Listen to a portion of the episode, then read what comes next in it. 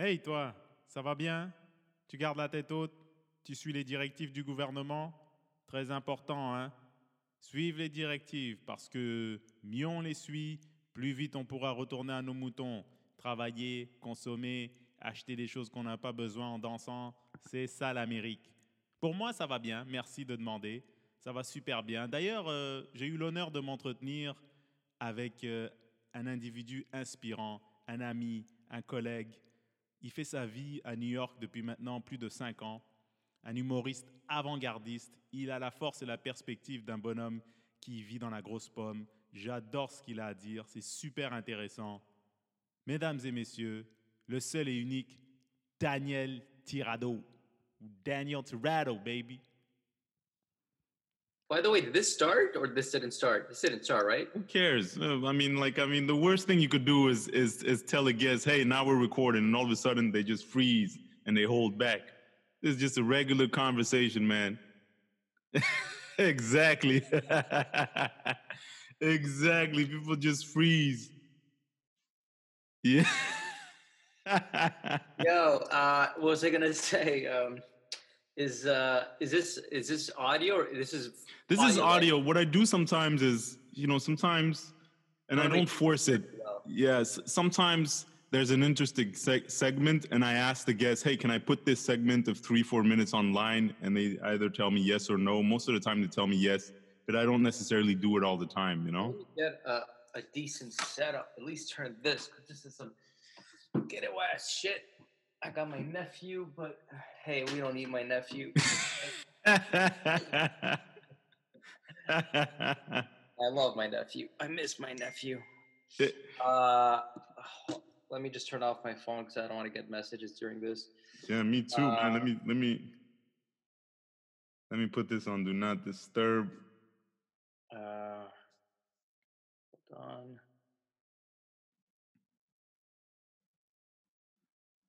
And cut.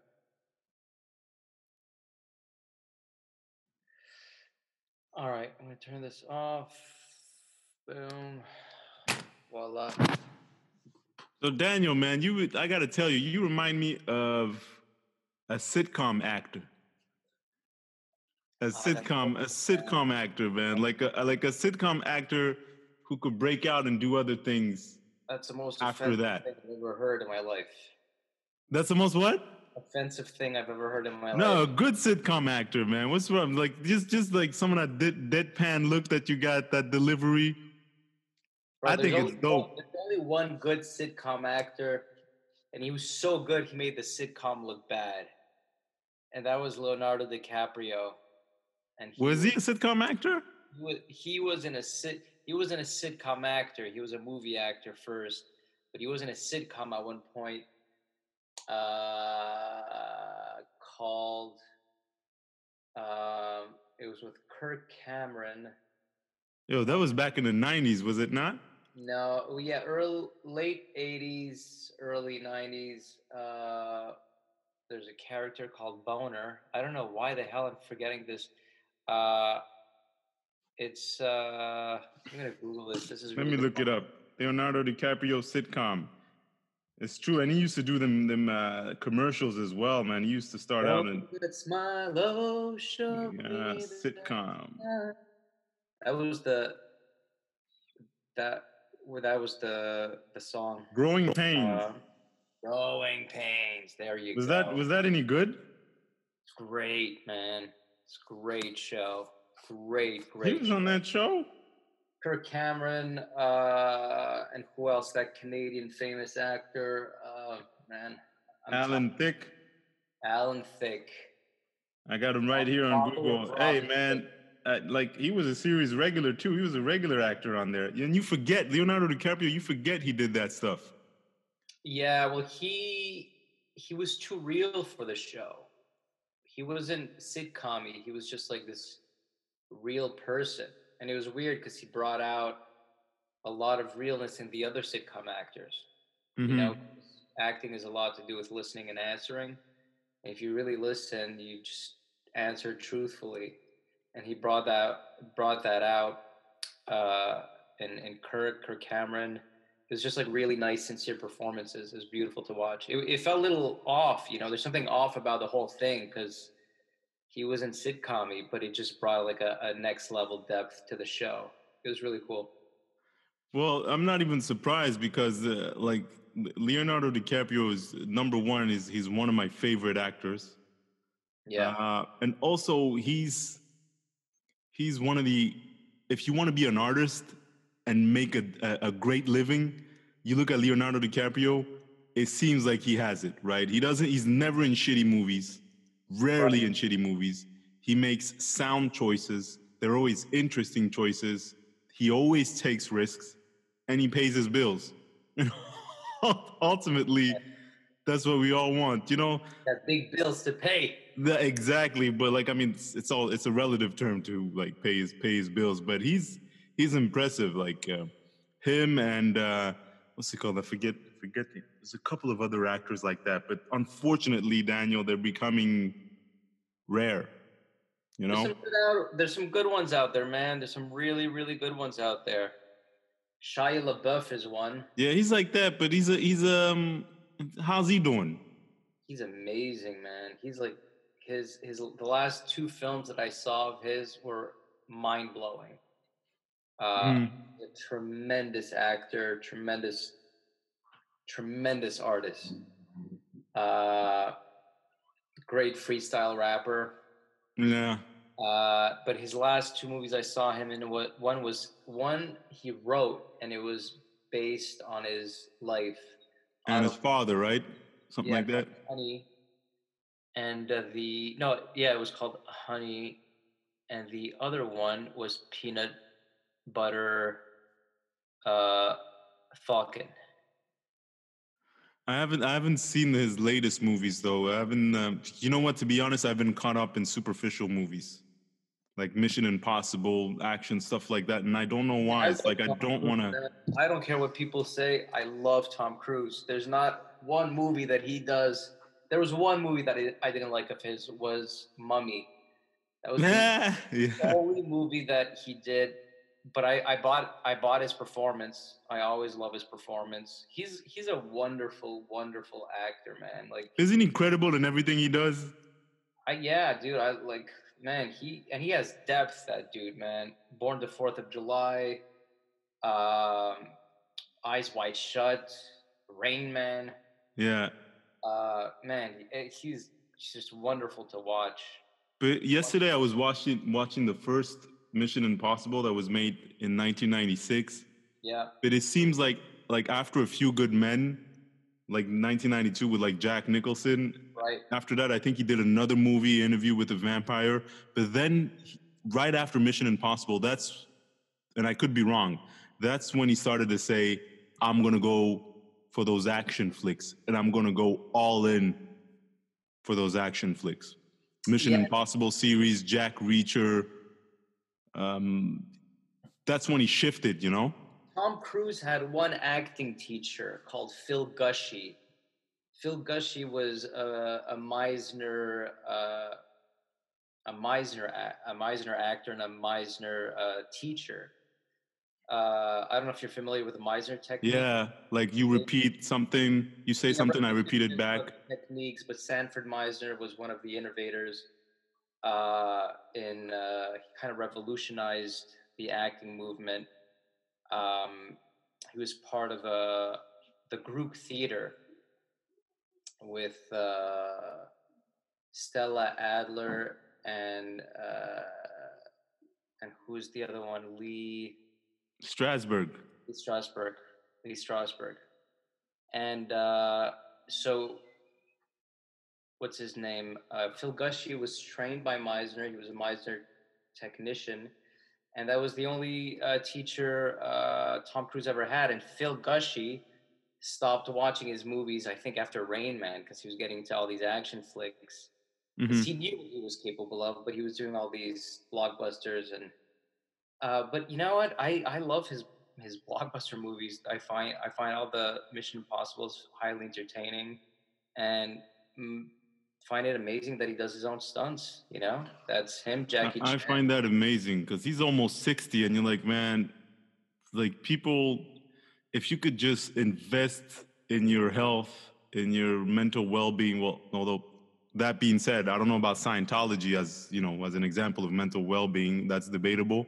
But in terms of his physical health, his mindset, how he approaches his work, it's very Yeah. inspiring because he's invested. Those action flicks, he makes it look credible, even though those the scenarios is unlikely. You know, it's clearly a fiction, but the way he executes is like you're watching somebody really live this, and that I have to tip my hat off to him. Yeah. He's No, never in like, oh shit, I'm making him, I'm making one of these movies again. You know? I think he wants to do as many action films as his body permits him, and then once he's done with his like once his, once his body isn't able to uh, to do that anymore, he'll I think he'll go back into deeper roles and you know go back to uh, less blockbuster material. But uh, I uh, I think he's he's wonderful to watch, man. There's not a moment that I don't I don't believe him. Don't you think he kind of rebelled a bit? Like uh, first in the '80s, early '90s, he started getting, he got a few like uh, nominations, but never actually won. And then he started thinking to himself, well, if I'm not going to be acknowledged, if I'm, if I'm not going to be recognized by the uh, Hollywood foreign press or my peers for that matter, I'm just going to go ahead and, you know, do what I'm good at. I'm great with my body. I'm a physical actor. I'm charismatic because he is charismatic. You know, he's not a funny guy, but he's he plays the the I like beg to differ, man. I think he's very funny, man. I think he's hilarious. Uh, If you see him in uh, that movie uh, with Robert Downey Jr., um, man, I am blanking out on every movie today. I'm just so tired. What's that movie that he did where Robert Downey Jr. plays a black guy? Uh, Jake Barrett. Oh yeah, yeah, yeah. Um, um, Tropic Thunder. There you go. Yes, So yes, yes. You're right. He has that capability. Yeah. he's absolutely hilarious. Hey point. there. How you doing, bud? My buddy, Bueno Lee. Uh, do you want to give me? You okay, Kenzo? Can you can you let me finish this? Yeah. Okay.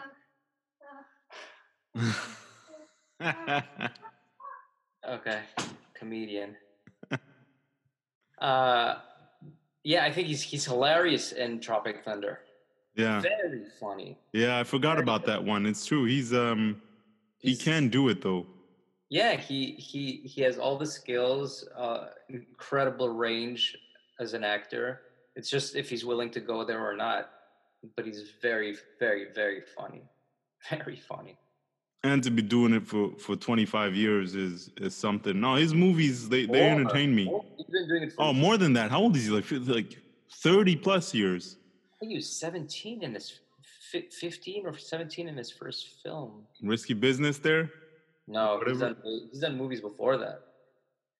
Um, before yeah, Risky Business was one of his early movies. Uh, but he's he's been he's been act. He was in uh, The Outsiders. Yes, with Matt Dillon, if I'm not Uh, Yeah, mistaken. Matt Dillon, Ralph Macchio. Um, and another movie where it's like this where he, he it's like this medieval movie, a fantasy film. I forget what Mm. it's called. Uh, but yeah, he's been around forever.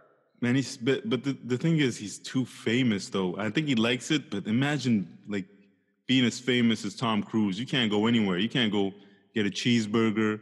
You can't, you know. You can't know, go man. f- I can't for a stroll. It's got to have its perks, you know. Every there's a good good and bad side to everything. You know, Mm. I don't know. How about you, man? I'll How you been doing? One I'll tell you. I'll tell you how it's like the other side. Yeah. So, um, how, how's it been for you, man? Performing back in Montreal and doing. I think I saw on your on your Facebook you did more than eighty shows in a month and a half. Yeah. How has that been for you? It's been wonderful, man. It's been wonderful. It's been a blessing. Uh, extremely grateful to the Montreal community. They, uh, you know, they always welcome me with open arms, and uh, very, very thankful. You know, it's I had like one show in five months in New York, and uh, and I come back and you know I'm bombarded with shows and people want to help me out and they wanted me to get ready for the for the the festival gala. Uh, so very supportive, and it was weird because I went from being very stressful, like stressed out psychologically in New York, to being very stressed out and kind of worn down physically. You know, Mm. I was really doing sometimes five shows a day. Uh, you know, at Le Bordel, three, five, um, seven, nine, eleven, and sometimes squeezing in one or two other shows, uh, running back and forth. Uh, and it was great. It was great, but it was mentally and physically tiring. hmm Um, but but wonderful, really, really, really wonderful. And now it's like back to another lockdown. It's like a break that I'm utilizing, and and I feel like I really need. Yeah. Are you kind of like uh you're taking this with open arms? Those those the next 28 I'm days? A hundred percent open arms, man. I'm I'm I, I I switched a lot of my attitude, man. It's like there's nothing we can change about this whole thing. There's nothing we can change. The only thing we can change is our attitude. So how does this time benefit me? How can I make the best out of this time? Uh, I get tired of people always complaining about it. It's Mhm. not as soon as people complain or talk about it, it's like I'm I, I kind of disconnect. You know, I'm not uh, I'm not interested in that anymore. You Mhm. know, it's there's a lot of things that we just can't control, and it sucks. But how do you work around it? The best example, man, is like the movie Life is Beautiful. You know, you're in a Yeah. concentration Yeah, I remember camp. that movie, the guy in the concentration camp there, right? You're in a concentration camp with your son, hmm and he finds a way to make it entertaining for his son. Yeah. His son thinks this is a whole big play and it's a big, uh, a big pretend show, and it's wonderful. Life is beautiful in a Mhm. concentration camp. hmm So your mindset has a lot to do with uh, your well-being. How how do you choose to take this? How do you how are you going to deal with it? How are you going to benefit from it? How are you going to optimize this time that we have? You know, I'm playing music again. I'm spending more time with my family. Uh, I'm I'm exercising, doing you know all the right things, all the things that feel nice to me.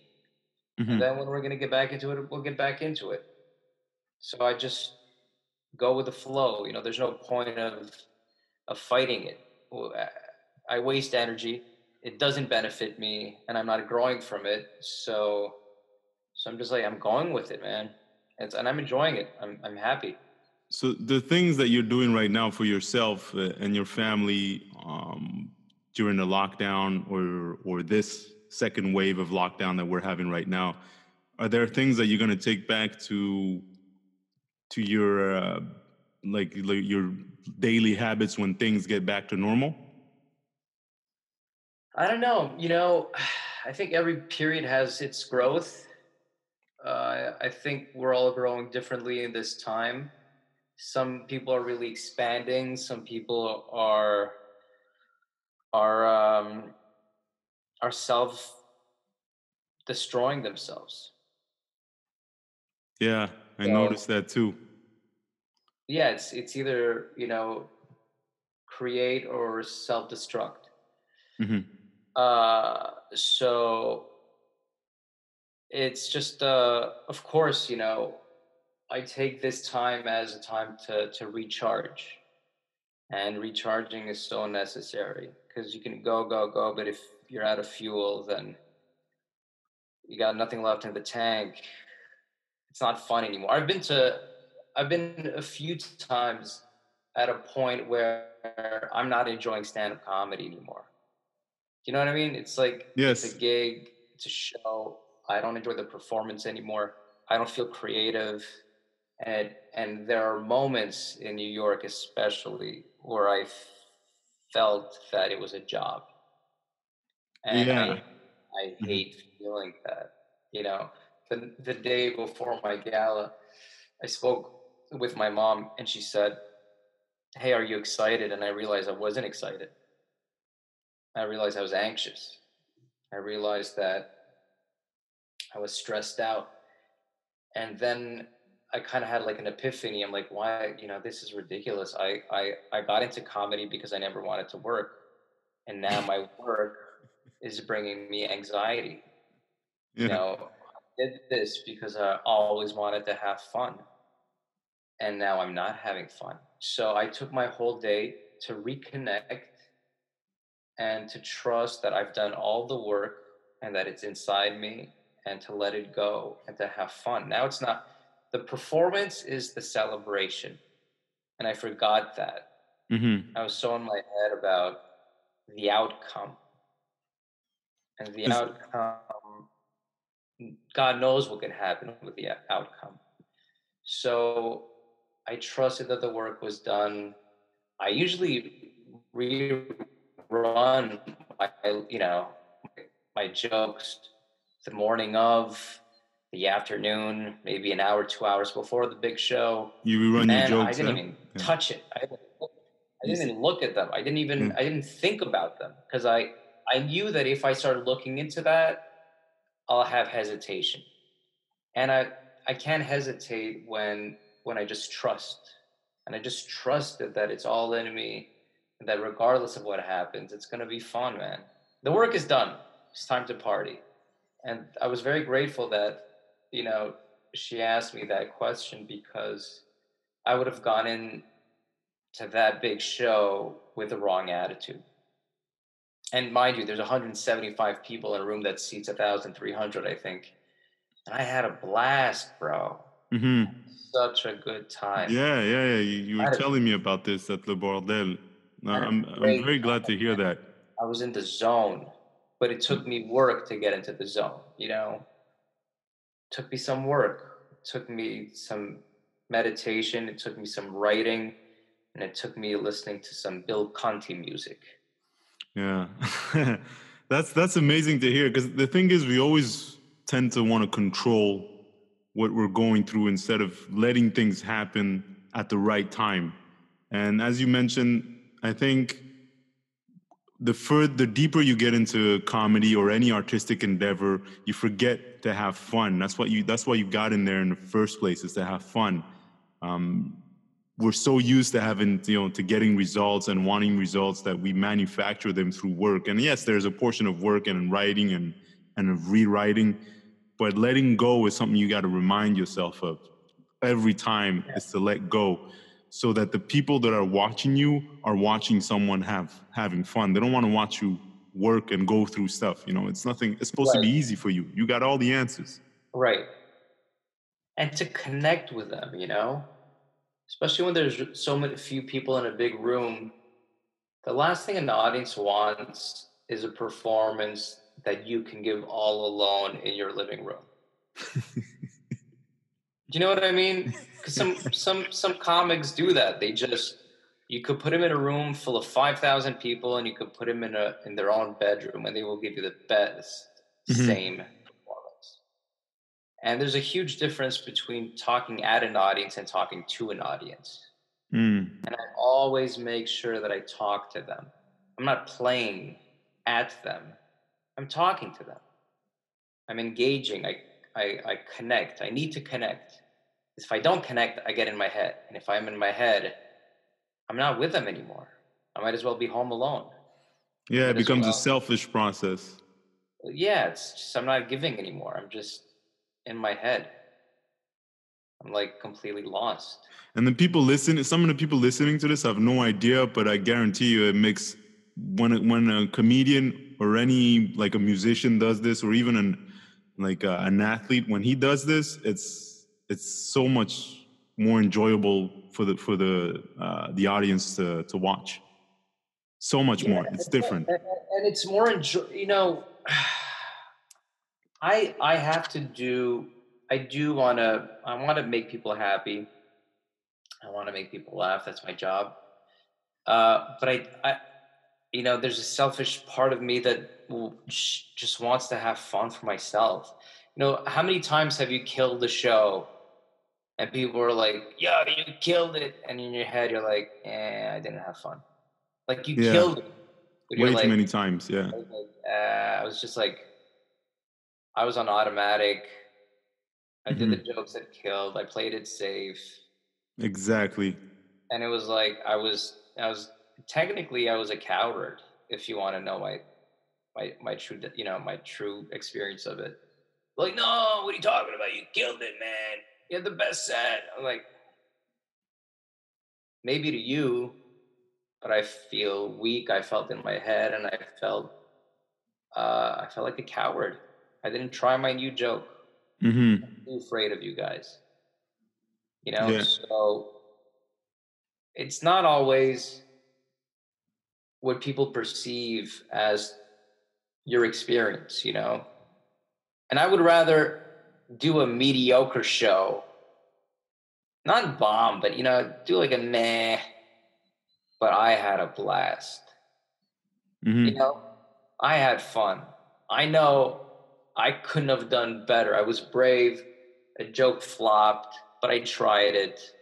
I grew i was connected i wasn't in my head i maybe didn't have the best set but it was the best i could have done under the given circumstances and that to me is good enough for me Yeah, there's a difference when you accept to take part in a process, in a creative process that evolves from a, on a long-term perspective. Like talking of a, like speaking of a mediocre show, when you're having a mediocre show, you know you're working on something, and that you have quote the courage to work on new jokes and to stick with the process. Just like when you're doing a new ro- workout routine, you're not used to it, you're puking, you're uncomfortable, but you know that by week four your muscles will adapt you'll be more flexible you'll have more endurance so you'll be a different performer yeah i Man. stopped before i want to puke personally i don't wait till i get to that point but it's a different game man it, it, it's a different game when you're you're you're working these things and and even me sometimes i'm afraid of it. I'm like god damn why am i doing it that way? Why am i why am i risking not having any laughs? You know what i mean? Like why am i i, I should just stick to the old shit huh? because we're insecure because we want to be liked because we we suffer from from the narcissistic wound you know? That's like comics are the ones who suffer most from the narcissistic wound uh you, you know that is in psychology it's like um have you heard that or no Yeah, but I don't feel. na- I could be wrong. I don't feel like I'm uh, like like I have that narcissistic wound. I feel like I want to give, really. i do too ben but i i Unless I'm wrong, I don't know. Maybe I don't really know what it means. really wrong with us if we want to be on stage with a spotlight in front of an audience paying us to hear our thoughts it's it's extremely narcissistic You Have- find? yeah i do i think there's something a little wrong with you if you want to do that there's something off. It's like being a president. Like, who wants to be the president of the United States? You have to be a psycho to want to just want that, and to to to be a comedian. There's there's totally something off with, you know, most of my comedian friends. Most of them all suffer from some level of of anxieties, bipolarism, suicidal thoughts, depression. It's so common. There's something off do, we transform? Can we transform? Yeah absolutely man. You know i remember when i started doing comedy my highs were super high my lows were super low. Uh, i felt like the king of the world if i had a killer set and i felt completely worthless if i didn't. But with time you know and experience and i guess self-care you you notice that it it's it, it, it it's totally a giving experience but the initial necessity i think to want to do it comes from this need to be loved Mm, this this lack you know this this true lack, this void that we need to fill. Uh, that's what I believe. But isn't it filled with as soon as you started, like, as soon as you have a family, does it doesn't it fix things to a certain degree for the better?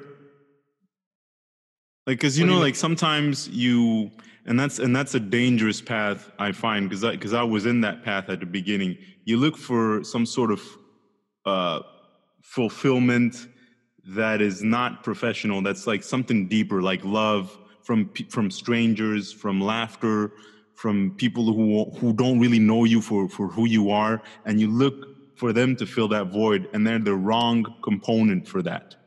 But I find that as soon as you find a partner and a family, that takes care of that. Well, yes and no. Yes, if you're extremely wise and enlightened, you know, but so then why be on social media? You know, why even care about what people think or like or don't like about social media? Social media is like this poison that feeds into that that little void that we have. It's it becomes addictive. It's the reason you pick up your phone in the morning, first thing that you look at or not, depending on your state of mind. hmm You know, if your family filled all that void, then who cares what you know? Bill in Arkansas cares. You know, likes likes my uh, you know my photo or my my tweet. Yeah, but I Uh, would I would argue that your business needs a social media presence, and we are a Yeah. business to a certain extent. It does, but only you can answer this. Do you use it strictly for business purposes or are you addicted to it? Do you use it in a mindful way or do you use it uh are you obsessed with it? You know, I'm yeah, not I don't asking use it in a mindful way. That I have know to I I have to admit I don't. Some sometimes I can waste half an hour a day just scrolling through my Instagram feed. I don't know anyone who uses it in a mindful way. To you know, there have been days where you know I'm working on a tweet or a photo or a joke or putting stuff together, and I'm like, oh my god, did I just spend like four hours on social media today to post a thing? Or I'm not talking about a video that you need to edit, you know, Mhm. but just just a joke that you're tweaking, rewriting, or whatever it is, or multiple jokes, and you know, then looking back and forth, how's it doing? Is it doing well? Is it not doing well? You know, now it's like I don't want to spend more than half an hour a day on it, and I do sometimes, but it's all it's almost automatic. Some I hate the fact that it, it's become automatic that I pick up my phone. Sometimes I, I just grab it. I just you know I'm doing something and I'm just gra- I'm completely unaware. I'm eating. I'm grabbing it. You know, I'm not paying attention to my food. I'm having a conversation. You know, uh, and it's and it sucks that our messages go through our phones, our emails go through our phones, text messages, messenger messages, WhatsApp messages. Everything has become like this. You know, There's there's uh, a dozen ways to reach you now. yeah, there's an automatic response. Yeah. You know that, and then you check your Instagram, your Facebook, your, your Twitter, or whatever it is. Um, so to answer that, it's like I don't think anyone can fill your void. I don't think a family can fill your void. I don't think your job can fill your void. I think only you can fill your void. Only you, you know, by by being good to yourself, by loving yourself. It's, it's getting really corny, but I really truly believe that if you, you know, you love yourself, no one can. No one. It's not. It's not like you know. Uh, there's no such thing as you complete me Yeah. as as that Tom Cruise line is. Jerry Maguire. Yeah.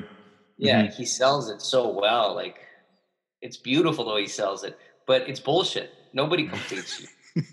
It's it's it's it's the op that line is the opposite of love. Do you see what I mean? yeah. That is not love, man. That is Obsession. obsession. That is passion. In passion, you're you're not even aware. You're passive in passion. And love is action. Love is not lo- love is not being, you know lost in space and in in cloud nine. Love is full awareness full attention full presence. Mhm. and, and no one can bring you that but yourself. And then when your your your tank is full of self-love then it's so much easier for you to give love to other people you know? It's like the sun the sun shines for everyone. It doesn't pick who it shines on you know it's just there for everyone That's, to inter- that's interesting that you say that because some some people believe that, and and it's negatively, of course, that the sun's always shine for other people and not for them. But I think it's a it's a it's an attitude problem. It's a perspective problem. an attitude problem because the sun's always shining. Even it's just shining behind the clouds. hmm still shining. You still get a sunburn if it's cloudy out there. hmm You ever go beach and it's cloudy and you're just laying on the beach for like two hours and like, how the hell did I get a sunburn? The sun was even out. yeah. Like you complete idiot, the sun was always out. Just goes the rays go through the clouds. You Mhm. just don't see it. But not because you don't see that it's not there. Sun is Yeah. always there on everyone. Yeah. Now you have metaphorical cloud, which is your thoughts, and that's why they say sun always shines on other people. Mhm. But or the grass is always greener. If the grass is always greener on the other side. That means you should start taking care of your own grass. Ex- exactly. Exactly. And I think, and speaking of social media, it enhances that perspective, that kind of idea that the grass is always greener on the other side. But people edit their lives on social media. They don't they don't necessarily show you the bad parts. They'll show you the things that, you know, hey, here's my sun shining for me and I'm steering the sun in this direction through that realm. You know? Right. I'm Right, taking the right. picture that ne- that I deem needs to be taken, you know, for you to believe that everything is going well, that I'm having my best life all the time, Yeah. and that's a But it's choice, also- you know. But it's also nobody wants to see pictures of people crying and angry Exactly. Mhm. you know like i don't want to see that if you're going to be truthful all the time you know like there is something about a positive image how it feeds into your psyche just seeing someone smile is is is nice but when that turns into and that's only you can do that but that if that turns into jealousy if that turns into envy that's your problem you know Mhm. that's the work that you need to do on yourself. And of course, man, it's like it's not all bullshit. People share happy moments. People say, "Ah, the social media, it's all bullshit. It's not true."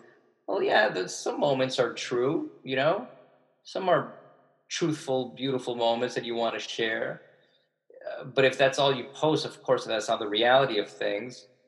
Uh, but but I don't think anyone wants to share anything negative you know and if and if you feel jealous or you feel envious or then that's a great flag. That's amazing to feel that because then you got to say whoa whoa whoa whoa whoa. Problem is not them the problem is me. Why am i feeling like this? Mhm. why are these feelings coming out when i when i see these images? And that's like a great great red flag to to start doing some self work you know? But you need some uh, a level of mindfulness and maturity to address that, because those feelings sometimes when you when you come across them, you'll tell a story to yourself. You know, you'll tell a story to yourself that avoids the fact that you have to work on it. You know, it's that other person's fault. That person is taking something away from me. Stupid like that, right? Takes a level of maturity. well they're not taking anything away from you Exactly. in reality you're Mhm. taking stuff away from yourself hmm they're not responsible for your happiness. You're responsible for your happiness. Uh, it's a tough thing to truly get. And i will even fight it sometimes. Something dramatic can happen in my life. And that can cause me tremendous distress or happiness. But ultimately how do I react to it? It's like this whole COVID thing. Ah, COVID, no work, no this, no that. ah, rah, rah, rah. That's that's how you want to deal with it, man. I don't want to. I don't want to. I don't enjoy being around people who don't make the best out of it. You know. And if they don't, then I feel like I'm happy to show them the other side of the coin. You know, Mm-hmm. Because there's so and i'm not talking about the tragedies of course that happen and people who lost their lives and all that but i'm talking about you know like people like you and me who who have been impacted we've all been impacted by by this whole thing but how do you choose to deal with it this could be an amazing thing man it's just like we judge everything by this moment we judge Mhm. everything by a moment. And that's not the reality of things. There's like there's like this this uh this story, this Chinese story about this this like about a Zen master and and and his and a, and a, and a, and a boy. And we never know if things are good or bad. They just are. So this kid, it's his birthday and he gets a horse and he's super happy. Now, is it good? Is it bad? The Zen master says, ah, we'll see. And then after, you know, uh, a few weeks later, he rides his, sh- his horse. He falls off the horse. He breaks his leg. It's like, oh man, that sucks. He can't move for months. It's awful. So Zen master says, is it is it really awful? We'll see. And then a few weeks later, the army calls him to get enrolled, but he can't go because he broke his leg. Oh, that's amazing. It's like, ah, is it amazing? Is it good? Is it bad? We'll see. So, how many times have things that happened to you that you were unhappy with, and then months or years later, you're like, whoa, thank God that happened? Plenty of times. connect- yeah, because if you connect the dots that needed to happen for you to be where you are now. Now Mhm. you can be there and complain and waste time and be negative, or be there and accept it and trust it, and you'll end up probably, you know, the same place, just with a different attitude, and the whole journey will be far more pleasant and Yeah. happier. You're right. Even missed opportunities, they're good sometimes. They're not They're good. You know what I mean? They're not missed. Well, I'm talking about the other the other side. Like you know, like sometimes uh, in hindsight, you're like, oh, thank God I didn't get this, or thank God I didn't get to do that. Uh, Right. Whatever that is, and then, but there's also things that weren't meant for you at the time. You don't realize it. You know, you weren't ready, and now you do the work on yourself, character building, spiritual building, and eight years later, you're a stronger, better person. And then you also you say thank god. I don't know if i'm if i'm making any sense. You see where i'm getting at? Yeah, I, totally, I totally get what you like mean. missed missed opportunities. Opportunities that were that could have been you know had you had the right mindset it'd have been fruitful for you but you didn't have the right mindset. You needed those eight years to work but on what- your mindset. what if what if it would have only taken you four years if you had the right mindset. Mm, you know, but you spent four years of your life bitching about it? Mhm. instead of just trusting that it was it was it wasn't meant to happen or meant to happen. Just trusting it just like just going with the wave you know instead of like yeah. fighting all the time. There are things you can you can change and there are things that you can't things that i can't i go with at this point. Yeah. It's a simple conversation. You know? And there are things that you can change that you that you were that you're powerful beyond your belief. I'll give you i'll give you a, a really beautiful thing that happened to me once i was at a bank and I was there's a guy next to me and he uh he was bitching at the teller. Just like really bitching, like ah and the teller, I overheard the teller saying, you know, whatever you're doing, transaction you do with me, you can actually do it with a machine. And he said, well, if I wanted to talk to a machine, if I wanted to deal with a machine, then uh, uh, I'd go to another bank. I'm here for customer service. That's what I'm here for. I don't want to. I don't want to deal with a machine. And right away, I thought, wow, what an asshole. But then I thought, I'm like, what what happened in his life that day for him to wake up in the morning feeling this way? Does he have a sick mother? You know, uh, is he going through divorce? Did someone just break up with him? Mm-hmm. Did he lose his job? I have no clue what is or what was his prior reality to this moment. And yet I judged him based on his reaction to a conversation. And I just labeled him in my head as an asshole. And I thought, man, that's kind of whack, Danny. That's kind of whack for me to think that. Mm-hmm. And I was, and I thought to myself, I'm like, how can I change this guy's life? How can me? I said, can I? I thought, can can a complete stranger change his life? Can I change his life? Can I shift the way he feels? A complete stranger. I just had that thought. And then I walked out of the bank and he was sitting right by the entrance on a couch. And he said to himself, I overheard him say to himself, Great fucking day. And I just stepped out. I'm like, wow, man. So I decided to go to this organic health food store where they have these really incredible brownies, like organic brownies, gluten free, delicious, could fool anyone. And I go there and I say, you know what? I was gonna get myself one. Let me let me get one for this dude. I think he would love this brownie. So I get him a brownie, my two brownies, put one in a separate paper bag, and I go back to the bank. I can't see the guy anywhere. I was like, fuck, he's probably gone. And I look around and I see him and he's in a meeting with a bank rep at a desk in a cubicle. And I just walk in. I'm like, hey guys, sorry to interrupt. I don't mean to, you know, uh, to disturb you guys, but I listen, I, I, walked out of the bank. I could tell you're having a bad day.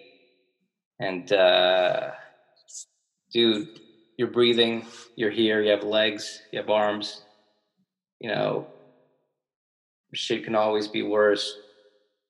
And uh, and I, I I just got you this brownie, man.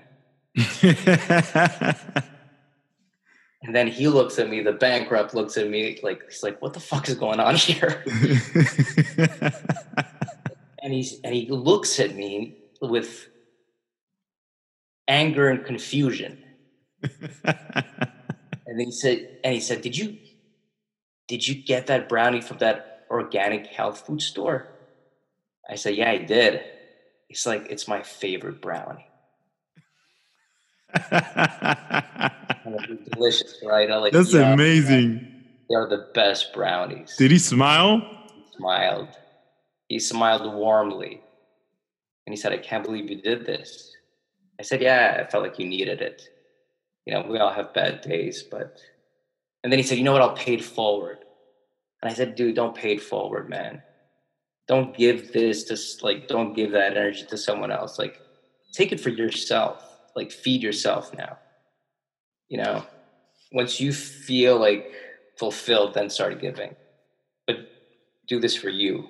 And he's like, he was very moved. And, and I, dude, I walked out of the bank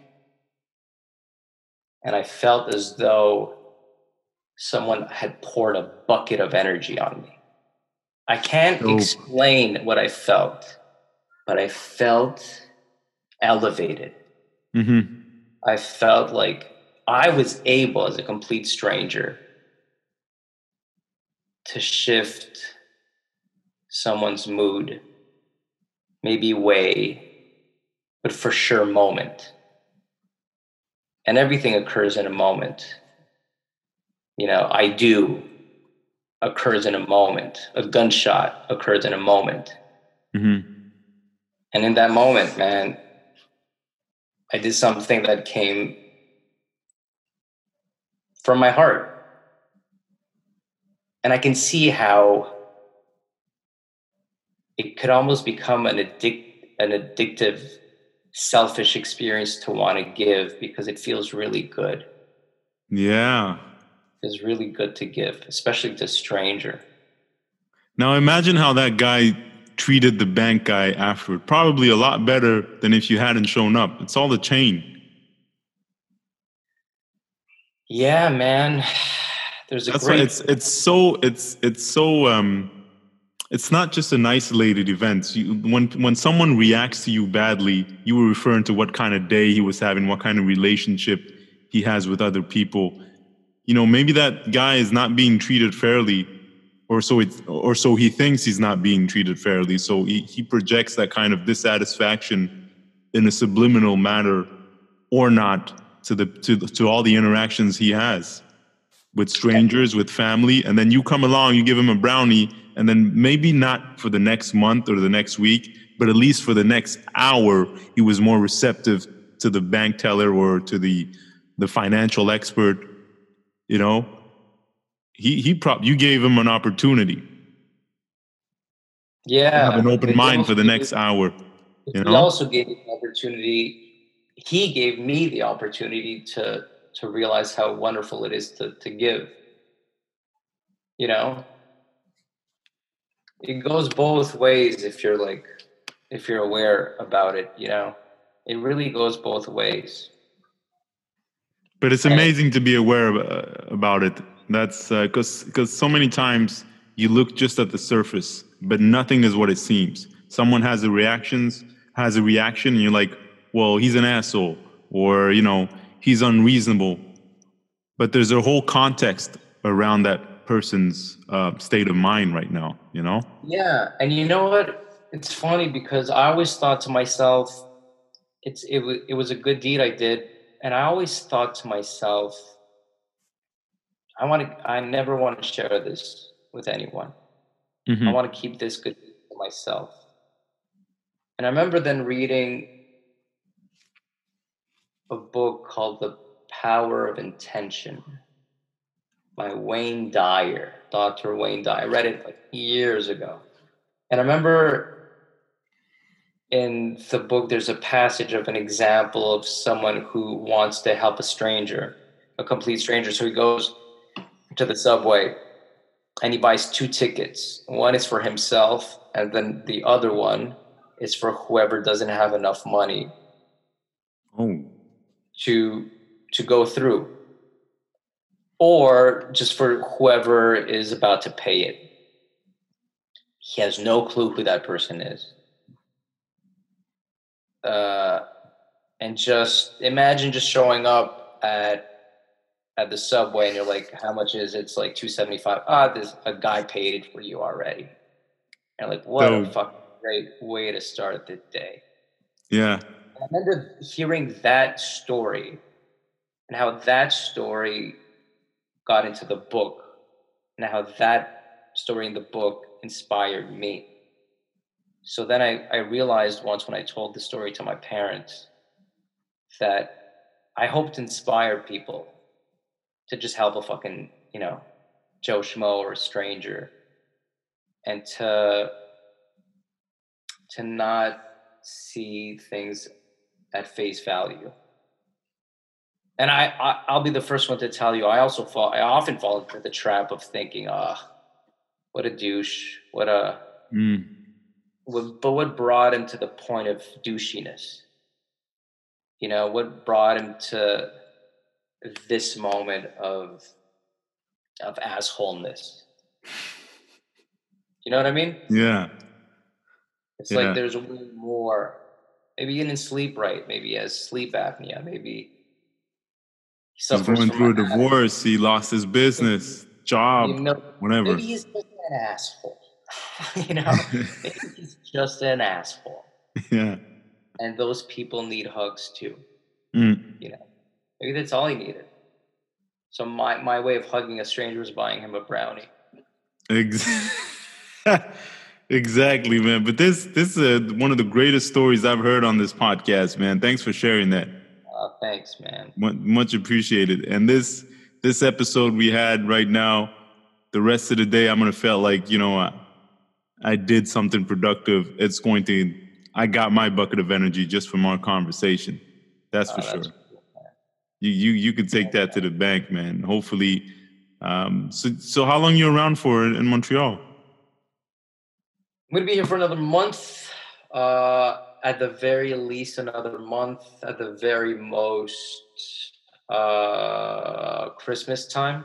Okay. You know, it all depends what's going on in New York, but things are are. Uh, I just heard the schools are not open. Are they started schools, but they might shut them down again.